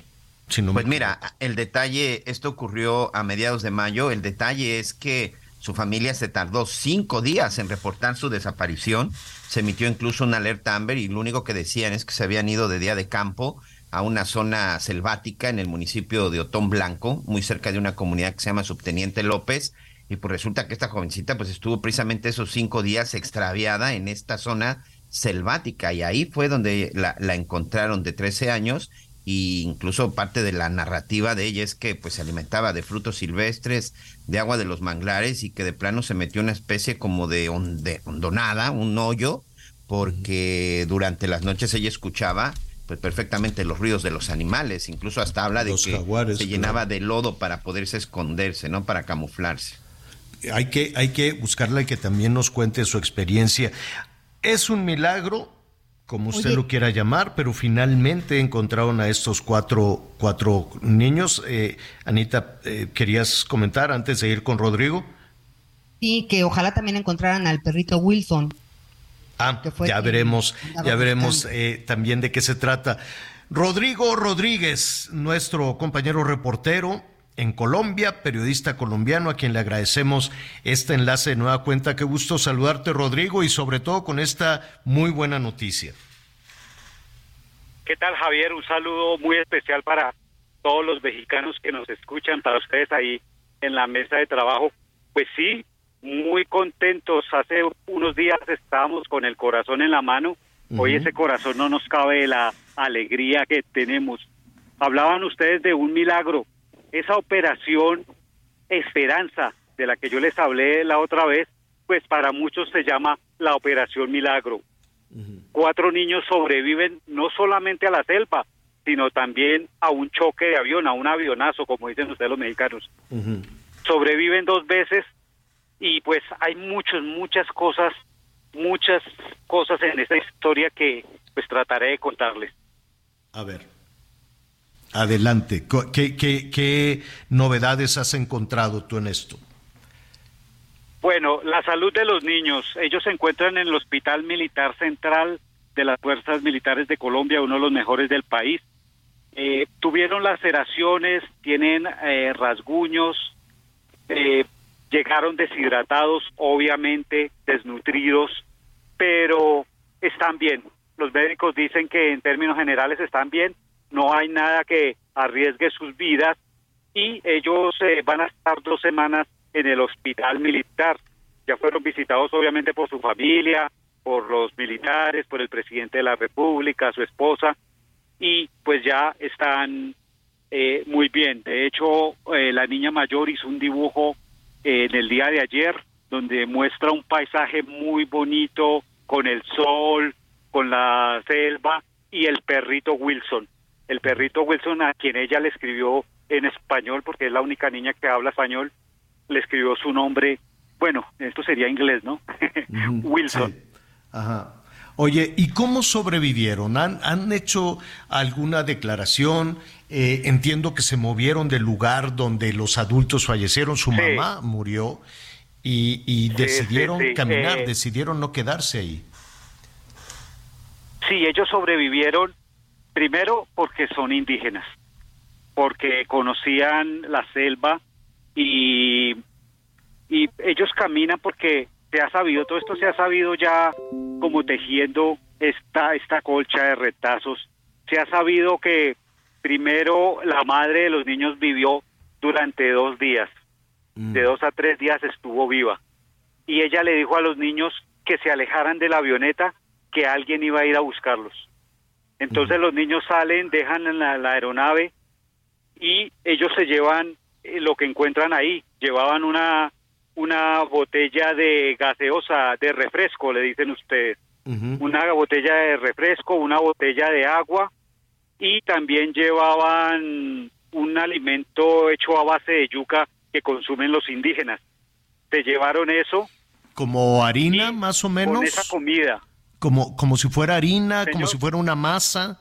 Sí, sí, sí. Es una harina que, que hacen una especie de tortilla unas arepas. Y entonces... Eh, Con eso lograron sobrevivir, pero pues por mucho que se llevaran lo poquito que tenían en el avión, fueron 40 días. Los militares también eh, les eh, votaron desde las aeronaves unos 5 mil kits de, de comida, de primeros auxilios, entonces, pues ellos también encontraron ahí alimento Ah, y más lo que encontraron en la selva. Afortunadamente, por ser indígenas, ellos lograron eh, seleccionar lo que pudieron comer. Lo primero fueron los gusanos, unos gusanos que se llaman mojojoy, que son originarios de la selva amazónica y que los indígenas comen. Los niños comieron eso. También tuvieron la posibilidad de comer frutas como la maracuyá, y otras que ellas conocían y tuvieron la fortuna de no comer algo prohibido. Entonces en eso me baso para, para decirles que ser Claro. indígenas les de alguna manera les salvó la vida. Así es, Rodrigo. ¿En dónde están los niños? ¿Ya, ya, regresaron con, con su papá? Eh, ¿Me repites la pregunta, por favor? Sí, ¿en dónde están? ¿En dónde están los niños? Entiendo que, que su papá no iba a bordo del avión. No, su padre no iba, pero eh, la familia estaba huyendo. Eh, ustedes conocen cómo es el tema del, del conflicto armado en Colombia, que la guerrilla de las FARC eh, firma un tratado de paz, pero hay una disidencia que no lo hace. Y esa disidencia sigue eh, creando violencia en algunas partes del país, inclusive la selva amazónica. Entonces, como muchos colombianos, como muchos indígenas, el papá de los niños está amenazado por estas disidencias y por eso la familia decide viajar por sobre la selva. La única manera de hacerlo era por avión porque no tenían, no seguían el curso de un río ni tampoco, pues, mucho menos carreteras. ¿Quién se hará cargo o quién se está haciendo cargo de los niños? En Colombia existe una institución que se llama el Instituto Colombiano de Bienestar Familiar que se encarga de proteger los derechos de los niños. Ellos como entidad del gobierno han entrado a, a trabajar en esto y van a van a decidir quién va a tener la custodia de los niños. Eh, existen abuelos paternos, abuelos maternos, entonces se va a decidir quién se va a quedar con la custodia de los niños y en dónde van a estar, porque lógicamente eh, la idea es que no se les lleven lógicamente al, al, a los lugares donde su familia pueda correr peligro. Pues te agradezco mucho, vamos a estar atentos a, a, la evolución de los niños, cómo se reintegran a su vida, a su vida familiar y desde luego, pues esto que, que, que parece milagroso, ¿no? Sobrevivir 40 años, 40 años, 40 días, 40 días en medio de la selva que extraviarse un día ya puede ser complicado, dos, ahora imagínate Rodrigo 40. Te agradezco mucho esta crónica y estaremos eh, atentos a, a, lo que nos puedas platicar. Gracias Rodrigo. Gracias a ustedes, solamente les quiero decir que el perrito Wilson, el comandante de las fuerzas militares, ha dicho que como todo comando no va a ser dejado atrás, que va, van a hacer todo lo posible por recuperarlo lo van a buscar y es, eh, y es muy probable que, digo, este, con sus entrenadores y, y con toda esa posibilidad, era un perrito este, capacitado, entrenado para eso. Eh, esperemos tener buenas noticias también para eso. Gracias, Rodrigo. A ustedes, buen día. Buen día. Oiga, pues ya en la cabina ya estamos eh, con un calorcito bueno. Eh, Miguelón pues tiene cabina con aire acondicionado, dice, no, a mí en los 40 grados, no, que me importa el mundo estando yo fresco, pero ya pues nada. Más te cuento cómo me fue el próximo mes, señor. con el recibo de la luz. Con el recibo de la luz. Oiga, pues agárrese porque la, la, esto apenas comienza. Vamos a ver qué es lo que está sucediendo y yo le agradezco al doctor José, José Antonio Benjamín Ordóñez profesor de la Facultad de Ciencias de la UNAM y del TEC de Monterrey. José, ¿cómo estás? Buenas y calurosas tardes. Javier, buenas tardes. Ana María, muy buenas tardes. Qué gusto saludarlos. Oye, yo entiendo que ya estamos eh, eh, en, en, eh, entrando pues a estos temas de sequía, de altas temperaturas. probablemente las lluvias no se han registrado como, como quisiéramos, pero es normal esto, es normal esta onda de calor. Eh, bueno, esta onda de calor ya es una anomalía dentro de, del sistema climático. Has de saber que el día de ayer la concentración de dióxido de carbono en el aire fue de 424.81 partes por millón en volumen. Eso es más del 40% de las concentraciones de CO2 históricas en el planeta. ¿Y esto por qué fue? Esto se da todos los días porque usamos el automóvil, porque producimos cierta cantidad de energía con combustibles fósiles, por la deforestación, por la contaminación del, de los mares, de los ríos, de los lagos. ¿Y esto está provocando que suban las temperaturas? Eso nos hace vulnerables, porque prácticamente el entorno natural lo hemos degradado y sin un árbol cerca de tu casa, cerca de los camellones, eh, cerca de los bosques donde debe de haber recarga del acuífero, pues ya los, los tiraron. Mm. Y, eh, pero a ver, eh, esta, esta onda de calor que estamos viviendo en México, en por lo menos, pues en prácticamente todo el territorio nacional, eh, hay calor por arriba de los 35, pero en 22 estados eh, por arriba de los 40, 45 grados centígrados. ¿Esto cuánto va a durar? ¿Se puede hacer una, una proyección de todo eso o no, José? Eh, bueno, las proyecciones se van midiendo. Tenemos instancias en México como con agua o como el Servicio Meteorológico Nacional que todos los días nos comparten los mapas con eh, estas estadísticas de, la, de, cuánto hay de temperatura máxima, cuánto hay de temperatura máxima al mes, la mínima y las probabilidades de lluvia. Y esto tiene cierta certeza porque ya hay mucho más estaciones de monitoreo eh, a nivel nacional, pero también están los satélites de la NOAA, la, la NASA, el CEDIAC, inclusive los Morelos que todavía andan por ahí trabajando. Entonces, prácticamente tenemos datos e información para decir, esta es la situación. Lo que nos es más difícil entender es que este proceso es producto de nuestra eh, ineficiencia como humanos, porque estamos deteriorando todo el entorno natural, lo estamos acabando y no entendemos que hay que recuperar mucha de la naturaleza que hemos perjudicado inmediatamente, ¿no? El año pasado calculamos cuántos días le quedaban a, Nuevo León con agua y se cumplió. ¿Por qué? Porque se pierden las masas forestales y ahorita necesitamos, como tú dices, aire acondicionado y el aire acondicionado para trabajar necesita más energía y más agua. Entonces imagínate en todo el norte del país. Nosotros ahorita tenemos una temperatura mayor a 25 grados centígrados y la sensación térmica es 10 grados arriba de eso. Sí, y no me quiero yo imaginar en el transporte público que el asunto se debe de, complicar todavía más. Eh, finalmente, José Antonio, hay eh, debemos de tomar en cuenta, eh, evidentemente cuando hay una onda de calor, pues pensamos en la familia, en los chiquitos, pensamos en, en, nosotros. ¿Hay alguna afectación más allá de, de, qué te diré, con esta onda de calor que no se vea? en los suelos, en la calidad del agua, en la sequía, o únicamente debemos de estar atentos a, al calor que afecta a las comunidades, a la gente? Eh, tenemos que estar atentos a todas las especies que son vulnerables a esto. Por ejemplo, si tienes perros, si tienes gato y no los tienes vacunados contra la rabia, pueden ser un foco de transmisión. Si hay ratones, y hay otras cosas, también puede ser un foco de perturbación. Las plagas forestales, con este calor, se incrementa su reproducción y pueden dañar áreas muy grandes. Eh, en el agua puede bajar la, la concentración de oxígeno y se pueden morir peces por millares. Y eso cambia la concentración de todos los elementos, agua, aire y suelo. Entonces, es, es una tragedia el que estemos llegando a estos niveles de CO2.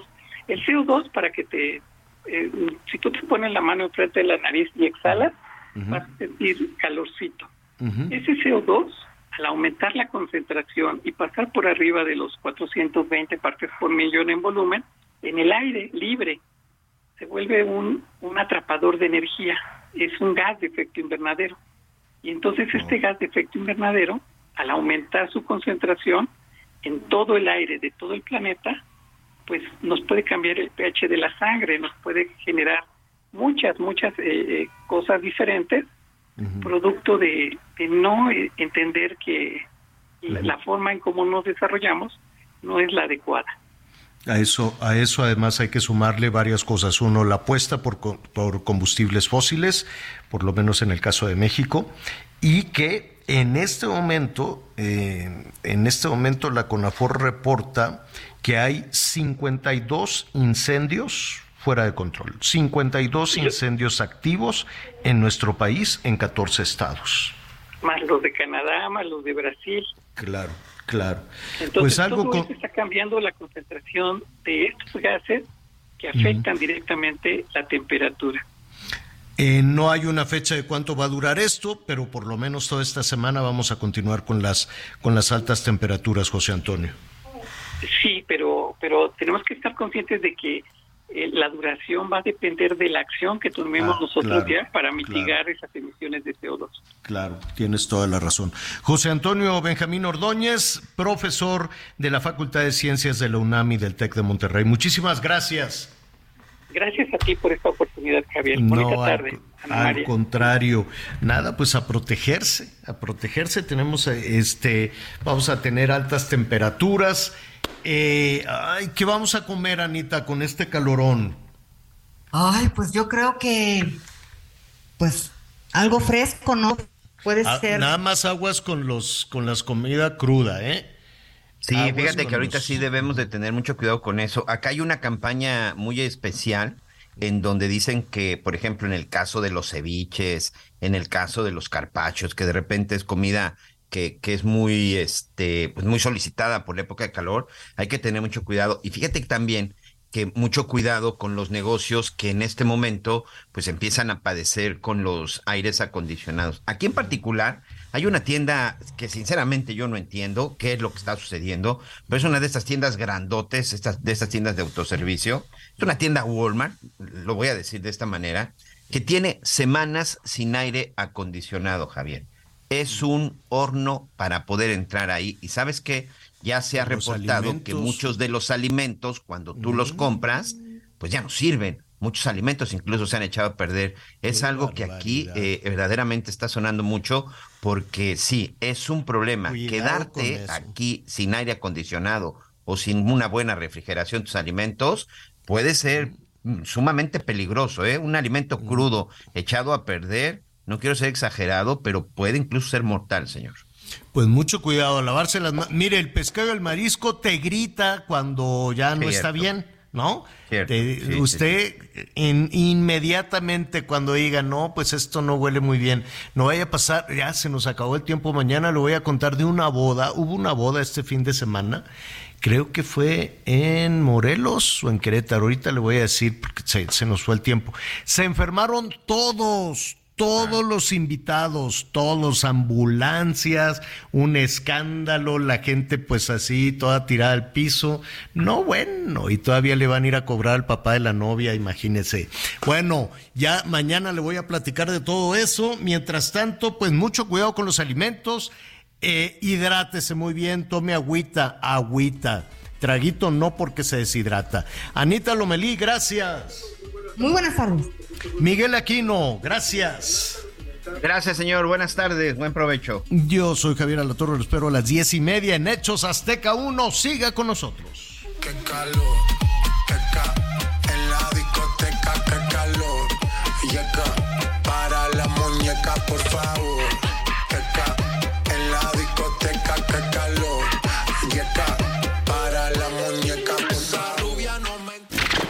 Gracias por acompañarnos en Las Noticias con Javier La Torre. Ahora sí ya estás muy bien informado.